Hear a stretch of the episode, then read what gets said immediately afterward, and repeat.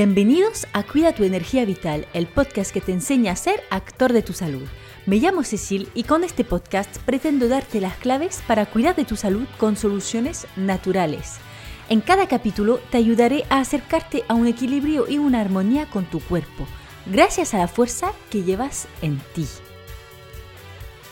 Tengo algo que contarte. Mi primer trimestre de embarazo sin filtro, que es lo más interesante. Sí, así te lo suelto, sin hacerte esperar más. Primero porque no aguanto más tiempo callada. Estoy demasiado feliz. Y segundo porque eh, soy malísima para el suspense, la verdad. Obviamente eh, ya se lo he contado a mi entorno y es chistoso la cara que se le ha quedado a más de uno porque me he pasado los últimos años diciendo que no tenía ninguna intención de tener niños por ahora. Pues eso era un engaño de protección. Pequeño apartado que necesito comunicar, por favor, dejemos de decir a todas las mujeres entre 25 y 40 años, ¿el niño para cuándo? Esta frase puede ser en el mejor caso pesadísima y en el peor muy doloroso. Primero, nadie tiene la obligación de tener niños y la elección de vivir sin ello es muy respetable y por otro lado, no sabes lo que la persona está viviendo. Igual lleva años intentándolo y no llega y es un dolor de cada día solo que lo tiene callado. Así que yo, por mucho que de toda la vida sabía que quería ser madre, llevo los últimos 5 o 6 años diciendo a mi entorno, antes de que me pregunten, que no... Mm, me interesa para que no me molesten. Para protegerme si al momento de lanzarme me iba a costar y para decidir sin presión externa cuándo nosotros queríamos con todo nuestro corazón recibir un bebé. Fin del apartado, aunque si quieres reaccionar sobre el tema te espero en Instagram amanecencia-naturo, me interesa muchísimo el tema. Bueno, en mi caso no me ha costado tanto, y digo no tanto porque no, eh, no ha llegado al primer mes. Y eso es muy importante para mí compartirlo porque sí, soy naturópata, tengo un estilo de vida bastante más saludable que la mayoría de las personas, aunque no perfecto, como siempre lo repito. Y es verdad que por un momento pensé que el día que me iba a lanzar iba a llegar en el momento, vamos. Pues no. Y eso quiero mm, que le quede claro a cualquier persona que se esté agobiando porque no llega enseguida. Es un proceso fisiológico, mágico, pero complejo, en el que entra en juego miles de factores y recordamos que depende tanto de la madre como del padre, por lo que si tú como mujer comes maravillosamente bien y equilibrado, haces tu ejercicio, tu meditación y mm, todo, todo bien, si el futuro padre sale de fiesta y se hincha de alcohol, fuma, eh, come lo que le sale y no hace deporte, es muy probable que el problema no lo tenga la mujer. Bueno, estoy abusando con el contraste, pero es para que quede bien obvio. Bueno, en mi caso, el futuro papi es deportista profesional y por cuidarse sí que se cuida y más bien más que yo todavía. Sin embargo, nada en su exceso es bueno y el esfuerzo físico exagerado que hace a diario es un estrés para su cuerpo, es un factor a tomar en cuenta. Y tampoco estoy diciendo que eh, nos costó mucho, a lo contrario, si no contamos los, meses en los que el dicho deportista estaba compitiendo fuera durante mi ovulación, por lo que obviamente no había ninguna probabilidad de que me quede embarazada, em, fueron cinco meses, lo que es muy poco y muy normal en realidad. Bueno, he dicho que no llega enseguida, hay mujeres que le llega enseguida y genial, todo bien también. Simplemente que también es muy normal que no llegue al primer mes. Además, los primeros tres meses, en mi caso, fueron en plena preparación de nuestra boda y por mucho que no hicimos nada a lo grande, sino una pequeña reunión familiar en el jardín de mi infancia, igual tuve que gestionar papeles entre tres países, pasajes para los familiares intercontinentes, recogidas de todo el mundo, alojamiento de todo el mundo, y además acompañada a mi futuro marido a la carrera eh, más importante de su temporada de varias semanas en Portugal, por lo que también tenía que gestionar mi alojamiento ahí, que se iban moviendo, coordinar nuestro viaje directo desde Portugal a Francia para casarnos unos días después del final de la carrera y como si no era suficiente, me pillé una intoxicación alimenticia a cinco días de casarme que me llevó al hospital, a un hospital portugués para rehidratarme porque no me aguantaba nada en el cuerpo y tenía que coger un vuelo para ir a casarme a los dos días. En fin, a lo que voy, que durante estos meses estaba claramente más estresada de lo normal y ya sabes que la fertilidad es una de las últimas prioridades del organismo y si estás muy estresada, el cuerpo no se plantea lanzarse en esta aventura que requiere muchísimo recurso. Así que por mucho que me lleve unas pequeñas desilusiones, porque igual tenía ganas de que llegue el momento, sabía lo que estaba pasando y simplemente procuré cuidar lo que podía cuidar, mi alimentación, mi sueño, mi exposición solar, el ejercicio físico y me centré en disfrutar del viaje, de la boda, de mi familia que veo muy poco y me la pasé muy bien este verano igual. Luego, al regresar, tuve unos días más de vacaciones y aproveché para volver a mi centro. Empecé a tomar un multivitamínico para embarazos, eh, con ácido fólico, por supuesto, pero también eh, yodo, magnesio, hierro y todo lo que hace falta, más aún en este periodo. Porque sabes que idealmente deberíamos empezar a suplementarnos tres meses antes de quedarnos embarazadas para tener ya las reservas bien cargadas y no llegar con carencias. Y bueno, ¿qué más he hecho para favorecer un embarazo? Pues como ya sabes, yo ya tengo una muy buena, no perfecta, pero muy buena, eh, base de hábitos de vida saludables, o sea que eso solo tenía que mantenerlo. Y hay otra cosa que es muy importante y es conocer tu ciclo. Y para eso no hay nada como el método sintotérmico. Si quieres aprender más sobre ello, te invito a escuchar el capítulo que grabé con Laura de la cuenta de Instagram El útero salvaje. Es el capítulo número 32. Te dejo el enlace en la descripción del episodio. Este método sirve tanto como contracepción que como técnica para favorecer el embarazo porque aprendes a, reconocer exactamente tu ventana de fertilidad. Son muy pocos en realidad los días al mes en los que podemos quedarnos embarazadas y por ejemplo, en mi caso justamente no me hacía ninguna expectativas los meses en los que no había visto a mi marido en el periodo de fertilidad. Sabía que no iba a ocurrir, obviamente. Y los meses en los que estábamos juntos en el buen momento, también podía saber qué días teníamos una probabilidad más alta de que funcione. Y bueno, procuré cuidar más el estrés, que había sido probablemente uno de los grandes factores limitantes los meses anteriores.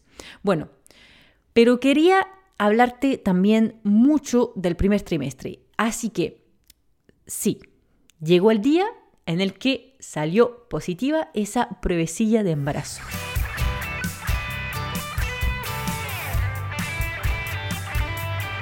Y antes mismo de hacerme la prueba, eh, que me la hice un domingo, el viernes sentí algo de náuseas de repente por la mañana estando en la farmacia. La verdad es que estas primeras náuseas me pusieron muy feliz. Eh, las siguientes menos, ya, ya, ya volveremos a ello, en, a ello en el momento.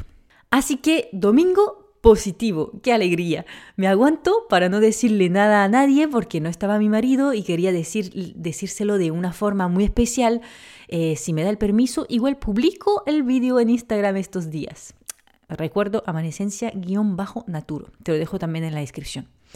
Y por supuesto, enseguida quise cuidarme más aún a nivel de alimentación especialmente, pero también escucharme más, escuchar mis necesidades, mis ritmos. Ya no me pegaba obviamente cinco horas en bici, aunque al principio hubiera podido, en fin. Pero eso fue hasta llegar más o menos al mes de amenorrea, mm, más una semana como mucho, porque ya sabes que eso se cuenta desde el primer día de la última regla, pero en realidad no me quedé embarazada el primer día de la regla, por supuesto. Como mínimo son 12, 14 días después. Y en mi caso son incluso 16. Pero bueno, como la costumbre es hablar en semanas de amenorrea, seguiremos así.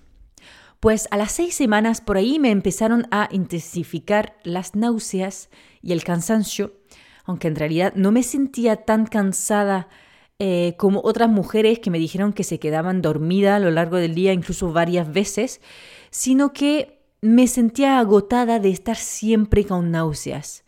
Vamos, si nos agota tenerlas dos, tres días cuando nos enfermamos, imagínate varios meses. Al principio no me preocupaba tanto, aprendí a ralentizar todavía más mi vida, solamente me obligaba a lo obligatorio y el resto sí quedaba algo de energía. Es muy difícil para mí el no poder hacer listas de tareas y cumplirlas con energía como lo llevo haciendo toda la vida, tengo dos trabajos a la vez, la farmacia y la naturopatía. Me gusta hacer mucho deporte, alimentarme bien, pasar tiempo con mi marido, tocar la música.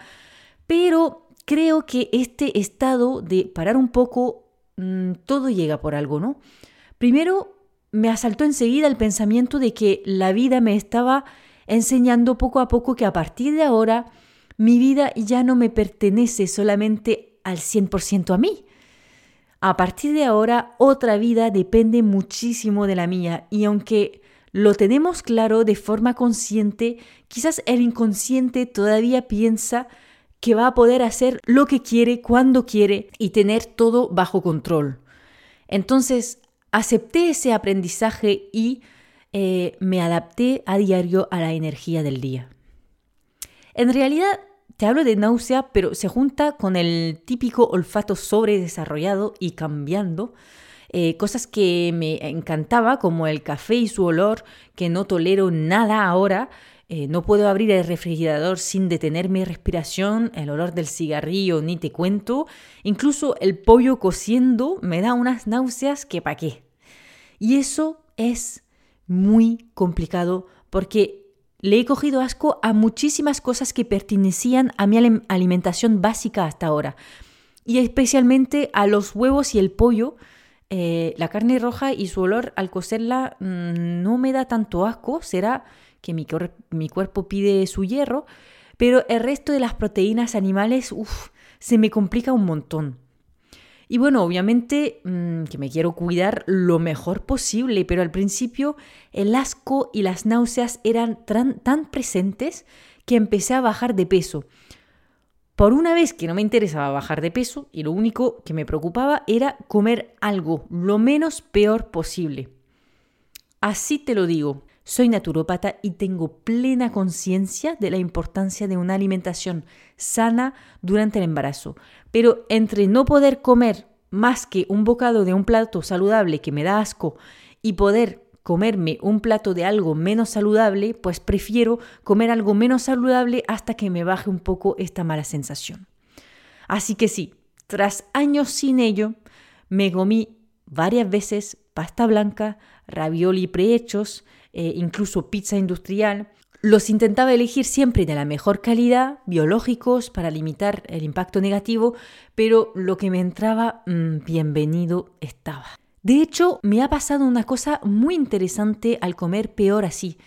Eh, yo he tenido en mi adolescencia y principio de vida de adulta un problema extraño que los médicos no entendían ni lograban solucionar, y es que se me tapaba el oído interno a veces durante varias horas al, día. ¿Sabes esta sensación como cuando bajas de una montaña y de repente los cambios de presión atmosférica te taponan el oído? Pues así, pero a nivel del mar y durante varias horas. Tenía que respirar muy profundo y tomar agua para aliviarme. Era muy desagradable, me escuchaba hablar por dentro y era un agobio atender a mis pacientes así porque me sentía como una sorda hablando. Y cuando cambié mis hábitos de vida y especialmente la alimentación, se me ha ido y nunca más me pasó. Pero ahora, al comer pastas blancas, por ejemplo, más gluten en general y más transformado, de repente me volvió. Y no me agobió porque mm, sabía que no se iba a quedar, solo estaría el tiempo que no lograba alimentarme bien. Pero lo encontré súper interesante. Siempre he pensado que eso me pasó por exceso de mucus en las vías respiratorias, que es uno de los efectos eh, que los productos tipo pegamentos, como podemos llamar a veces al gluten, eh, desencadenan. Y creo que se ha comprobado. Por cierto, otro pequeño apartado, hablo de mucus, pero no es que tenía mucosidad como cuando estoy resfriada, ¿vale? Es como una cosa de mucosidad en los sinus, en la vía así interna respiratoria, sin que llegue a ser eh, un tipo resfriado. Y eh, de hecho encuentro muy interesante, tenía miedo yo al principio de mi embarazo eh, enfermarme más porque obviamente el cuerpo tiene que aceptar ese nuevo cuerpo extra, extraño ah, dentro de mi propio cuerpo y entonces bajan las defensas, pero se ve que otra vez tengo un sistema inmunitario bastante bueno porque aún así al bajar las defensas para recibir a este pequeño ser dentro de mí, no me he enfermado en ningún momento cuando se ha enfermado todo el personal al lado mío en la farmacia, eh, mi pareja también en estos tiempos y no he tenido especialmente cuidado de no pillar nada, eh, más, más todavía con mi marido, con el que vivo obviamente a diario y le he dado besitos y todo eso y nada, no me he enfermado, así que estoy súper contenta. Recuerdo que si quieres también potenciar tus defensas y no enfermarte, estés embarazada o no, eh, te recomiendo muchísimo mi libro electrónico que te dejo en descripción, Potencia tus defensas, bueno, para un invierno sin enfermarte, pero funciona en cualquier momento del año eh, con la naturopatía.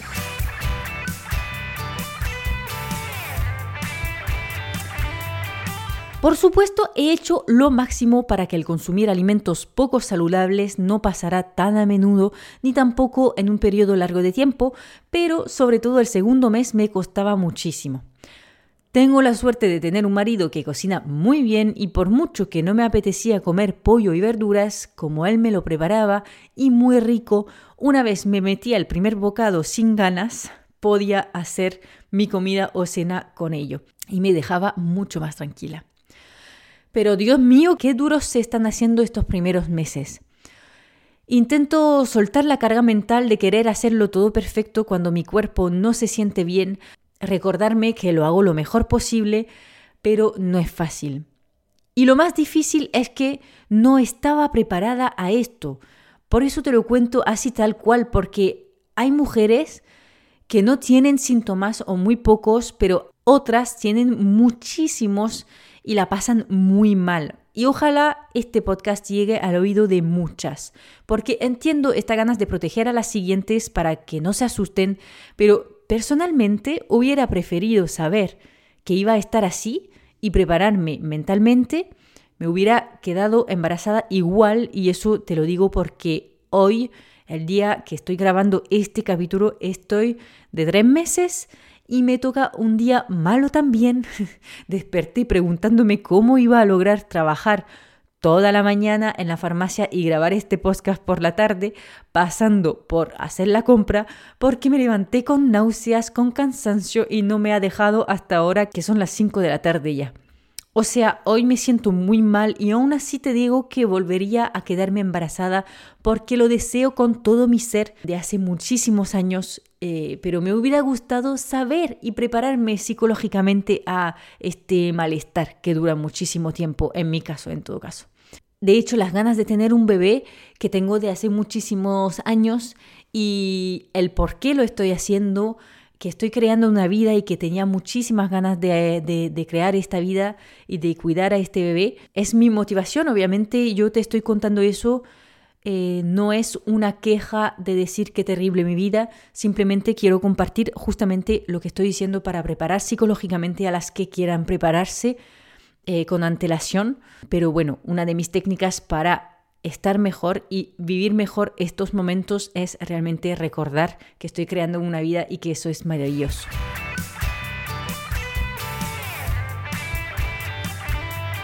Repito, cada mujer es diferente, pero esta es mi experiencia y si te apetece compartir la tuya, no dudes en comentar por dónde estás escuchando el capítulo o en Instagram en comentario o escribiéndome en privado.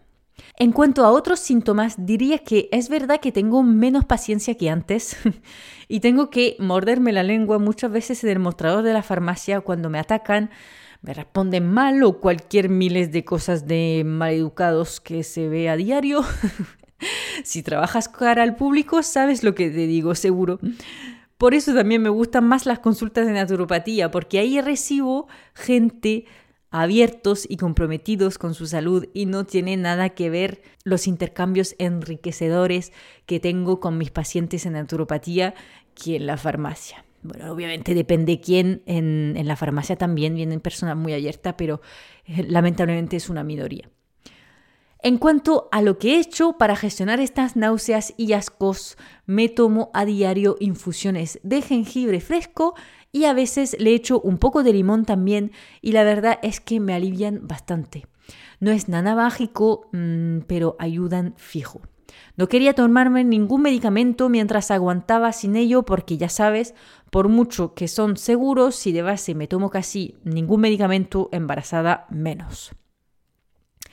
Pero entiendo perfectamente las que se los toman eh, y más las que están peores que yo, porque tengo que decir que a mí me está inhabilitando bastante, pero siento un agradecimiento diario por no llegar a vomitar nunca, por lo menos. Fíjate que he hablado estos días con mi mejor amiga de infancia, que ha tenido su niña hace tres años, y aunque sí es verdad que hablamos menos desde que vivo fuera de Francia, me he enterado solo ahora, porque se lo pregunté precisamente cuando le dije que estaba embarazada, que, mm, que se ha pasado los nueve meses de su embarazo vomitando. A eso me refiero cuando digo que no lo hablamos lo suficiente. Bueno, también hay una cosa, y es que muchas olvidamos. El cerebro está bien hecho y más cuando hablamos de supervivencia de la especie humana y por muy traumática que puede haber sido el embarazo, muchas olvidan para no tenerle miedo al segundo. Aparte del jengibre, también he tenido cuidado de comer siempre eh, nada más despertar y comer más a menudo a lo largo del día para no estar nunca con el estómago vacío, que es cuando más náuseas tengo. Poco a poco he logrado volver a acercarme a mi alimentación saludable a pesar de las náuseas que siguen presentes, ajustándome por supuesto con las recomendaciones correspondientes en un embarazo. De hecho, ¿cómo no? he aprovechado para formarme alimentación en el embarazo y el posparto, por lo que si necesitas este tipo de seguimiento, puedes escribirme y estaría encantadísima de valorar tu caso y ayudarte. Durante el tercer mes he tenido días un poco mejores y seguí volviendo cada vez más a mi alimentación saludable, eh, sigo tomándome el jengibre y comiendo más a menudo y así voy gestionando. Y cuando me viene un día duro como hoy, pues intento descansar más y no sentirme culpable por hacer menos.